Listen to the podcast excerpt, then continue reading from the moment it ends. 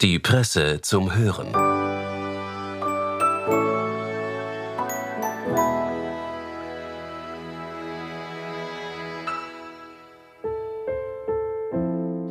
Hallo und herzlich willkommen bei der Presse zum Hören. Ja, nein, vielleicht? Bei der Partnerwahl geht es mitunter ambivalent zu. Das war schon immer so, trotzdem hat sich die Art, wie Paare zueinander finden, in den vergangenen Jahren sehr stark verändert. Ein Grund dafür sind Dating-Apps. Die bekannteste von ihnen ist Tinder und diese App feiert dieser Tage ihren zehnten Geburtstag. Ein perfektes berufliches Match jedenfalls sind die beiden Presseautorinnen Eva Dinewitzer und Christine Meyerhofer. Mit ihrem Text It's a Match klären uns die beiden Journalistinnen über das Datingverhalten der heutigen Zeit auf. Doch hören Sie selbst. Viel Vergnügen.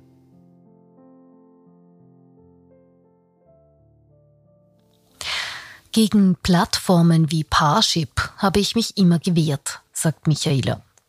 Sie sei fest davon überzeugt gewesen, dass ihr zukünftiger nicht zu Hause vor dem Bildschirm sitzt. Viel eher sei er am Berg unterwegs. Tinder geht so leicht nebenbei, von überall. Das hat mich überzeugt. Die App wurde ihr vor fünf Jahren von einer Kollegin empfohlen. Sie selbst kannte die Anwendung damals noch nicht.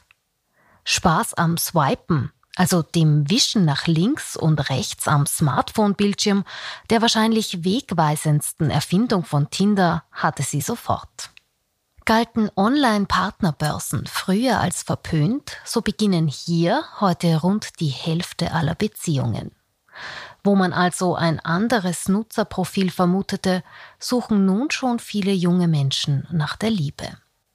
Doch online ist nicht gleich online. Millennials und die Generation Z sind nicht plötzlich auf Parship oder Elite-Partner zu finden. Sie nutzen Tinder. Das ist nicht etwa das Videoschnipselportal, das medial immer wieder im Fokus steht, TikTok, sondern eine Dating-App, bei der es so lange zu swipen gilt, bis man meint, die große Liebe gefunden zu haben. Der maßgebliche Unterschied zwischen Partnerbörsen als Website oder als App ist jener der flexiblen Mobilität. War man im Browser aktiv, so saß man, zumindest früher einmal, mit großer Wahrscheinlichkeit vor einem Desktop. Tindern hingegen kann man von überall. Potenzielle Matches trägt man quasi in der Hosentasche mit sich. Das bestätigt auch Johanna Degen. Die Sozialpsychologin forscht seit einigen Jahren an der Universität Flensburg zur gesellschaftlichen Bedeutung von Tinder und anderen Dating-Apps. Mittlerweile ist Tinder der Ort, um eine Partnerschaft zu finden und hat das private Netzwerk oder den Arbeitsplatz dabei überholt. Die Wischfunktion ist dabei nicht unwesentlich. Der Partnersuche hat sie etwas Spielerisches verliehen. Die instinktive Wischbewegung birgt Suchtpotenzial. Rund um Apps wie Tinder sehen wir suchtähnliche Verhaltensweisen.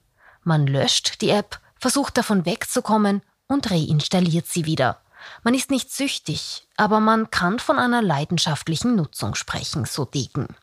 Das verwundert kaum, weiß man um die Inspiration der Wischfunktion der App Bescheid. Sie soll ein Experiment des Psychologen B.F. Skinner gewesen sein. Skinner setzte dabei Ratten in Boxen, in denen sie einen Hebel betätigen konnten, der ihnen Futter einbrachte. In einer Box kam dieses nur in unregelmäßigen Abständen, die Ratten in dieser Box fingen an, den Hebel zwanghaft zu betätigen, schneller und häufiger als jene Artgenossen, die immer belohnt wurden. Es ist das Unvorhersehbare der Belohnung, das Menschen am Swipen hält. Nach rechts, wenn einem die Person am Bildschirm gefällt, nach links, wenn nicht. Wischt auch die andere Person nach rechts, ergibt sich ein sogenanntes Match. Nun kann die Konversation beginnen. Die scheinbar unendliche Verfügbarkeit potenzieller Liebschaften. Auch die hat Tinder erst greifbar gemacht. Und das, obwohl die Geschichte der datenbasierten Partnersuche fast so alt ist wie der Computer selbst. 1965 entwickelte man in New York den Vorgänger des Online-Datings. TACT, Technical Automated Compatibility Testing. Kostenpflichtig und basierend auf Multiple-Choice-Fragen. Die Antworten wurden in einen IBM-Computer eingegeben, der später potenzielle Matches ausspuckte. Der niederschwellige Zugang zu Tinder lockt nun auch jene auf die App, die vielleicht gar keine romantische Beziehung suchen. Neugier, Unterhaltung, Angst, etwas zu verpassen oder Interesse, den eigenen Marktwert zu checken. All diese Beweggründe nennt weshalb Tinder nicht nur Singles anzieht.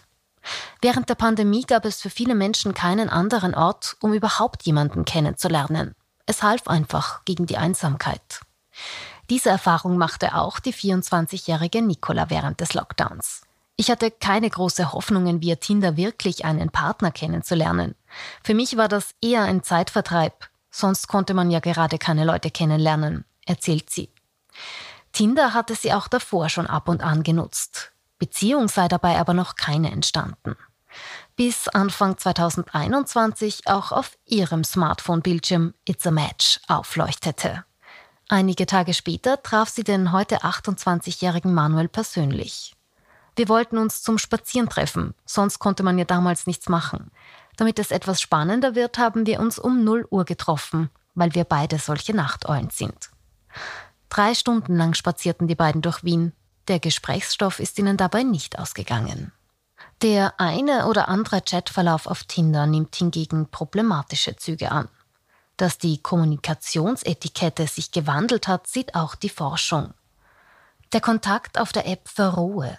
Man ghostet sich, schreibt also grundlos nicht zurück, oder es kommt gleich zu beleidigenden, oft sexualisierten Kommentaren. So gibt etwa knapp die Hälfte der Tinder-Userinnen an, schon einmal eine grenzüberschreitende Nachricht oder gar ein Dickpick bekommen zu haben. Diese Phänomene, das Abwerten eines generalisierten anderen, würden in der großen Erwartung fußen, die viele anfangs an eine Dating-App herantragen. Kaum einer tindert nach einer Weile noch so, wie er angefangen hat, erklärt Degen. Man hat auf einmal 40 Matches pro Tag, muss die erst einmal abarbeiten und lernen, dass ein Match an sich nichts bedeutet. Mikroverletzungen würden aneinandergereiht, unpersönliche Standardnachrichten oder verzögerte Antworten würden dazu einladen, negative Narrative und Unsicherheiten in die Kommunikation hinein zu interpretieren, auf die wiederum abweisend reagiert werde. Dem Selbstwert dienlich ist, das Gegenüber abzuwerten. Geghostet wird aber nicht nur aus böser Absicht, andere versuchen sich auch absichtlich rar zu machen. Play hard to get, wie man im Englischen sagt. So auch die Strategie von Joe. Eine Woche nach dem ersten Date mit Michaela, das war 2017, herrschte erst einmal Funkstille. Der damals 39-Jährige war auf Urlaub in Island. Ich bin sogar über meinen Schatten gesprungen und habe ihm am nächsten Tag geschrieben, ohne Antwort erinnert sich Michaela, weshalb sie dann auch damit abgeschlossen hätte.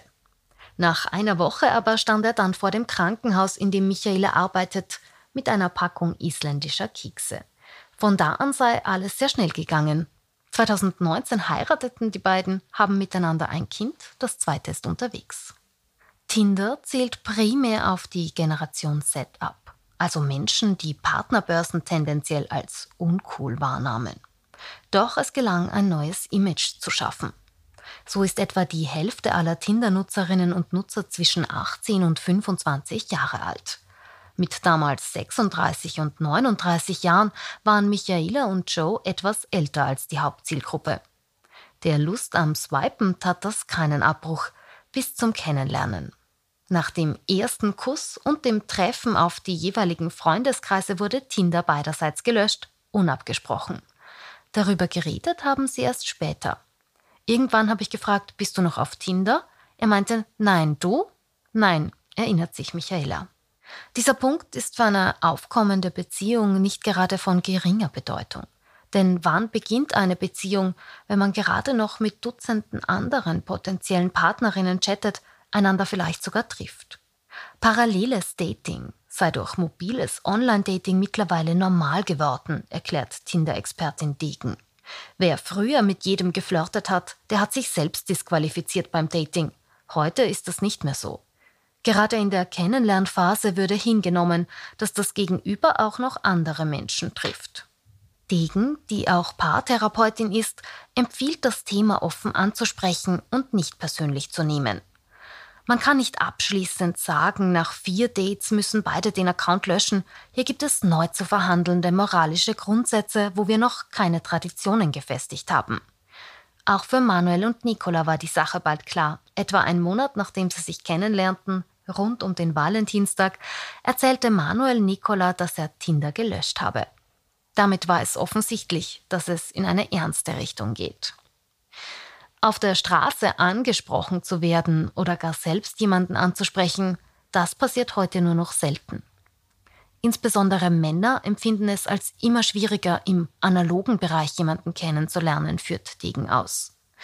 Der Uneindeutigkeit des Analogen, wie sie das nennt, werde die vermeintlich eindeutige und ständige Verfügbarkeit der zukünftigen Partner in der digitalen Tinderwelt gegenübergestellt. Das hat sich auch bei Manuel und Nicola aufs Nutzungsverhalten ausgewirkt. Während Nicola sich schon beim Swipen in Manuels schöne Zähne und sympathische Art verschaut hat, hat er auf Tinder eher auf Quantität gesetzt. Ich habe sehr viele Frauen angeschrieben. Dass es mit Niki so gut passt, habe ich erst beim Schreiben bemerkt. Die klassische Strategie des Mannes auf Tinder. Bei Michaela und Joe sei es ähnlich gewesen. Ohne die Erwartung, tatsächlich eine Partnerschaft zu finden, führen beide Paare heute eine glückliche Beziehung. Derzeit beobachtet Degen eine Abkehr von Tinder. Viele hätten ihre Partnersuche auf Instagram verlagert. Das, was beim analogen Dating fehlt, dass man gemeinsame Bekannte hat, dass man ein bisschen Einblick in das Leben des anderen hat, die Spannung, ob sich der andere überhaupt auch für einen interessiert, das finden junge Menschen heute wieder auf Instagram. Die Frage, wie sich die Datingkultur ohne Tinder entwickelt hätte, beantwortet Degen so. Wäre Tinder nicht gewesen, wäre eine ähnliche Lösung gekommen.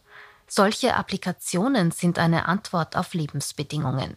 Ständige Beschleunigung und knappe Zeitressourcen im neoliberalen Kapitalismus bestimmen diese Wahrnehmungen unseren Alltag.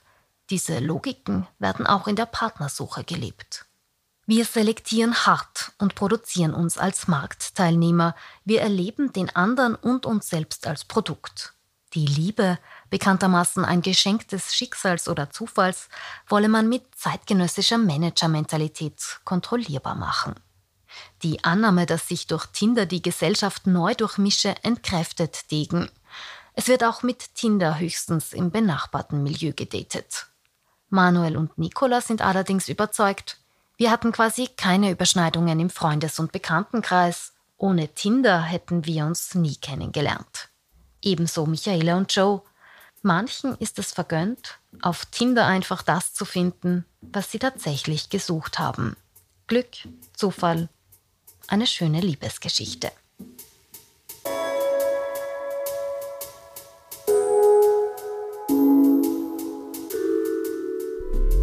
Das war der Text von Eva Dienewitzer und Christine Meyerhofer aus der Presseserie Gefühlssache vom 14. September aus dem Schaufenster. Den Text hat Julia Pollack gelesen. Für Schnitt und Ton war das Team von Audiofundel zuständig. Wir bedanken uns fürs Zuhören. Bis bald bei einer neuen Folge von Die Presse zum Hören. Wir alle müssen jeden Tag Geldentscheidungen treffen. Mein Schatz. Aber eigentlich haben wir das nie so richtig gelernt. Unser neuer Podcast hilft dabei, praktische Fragen aus dem Finanzalltag zu beantworten und sagt Ihnen, worauf Sie achten müssen, wenn Sie wollen, dass Ihr Geld nicht weniger wird. Wir sind Susanne Bickel und Anna Wallner. Ich freue mich auf unsere neue Show. Presse Play. Mein Geld. Der Hörratgeber für den Finanzalltag. Ab September jeden Montag überall, wo es Podcasts gibt.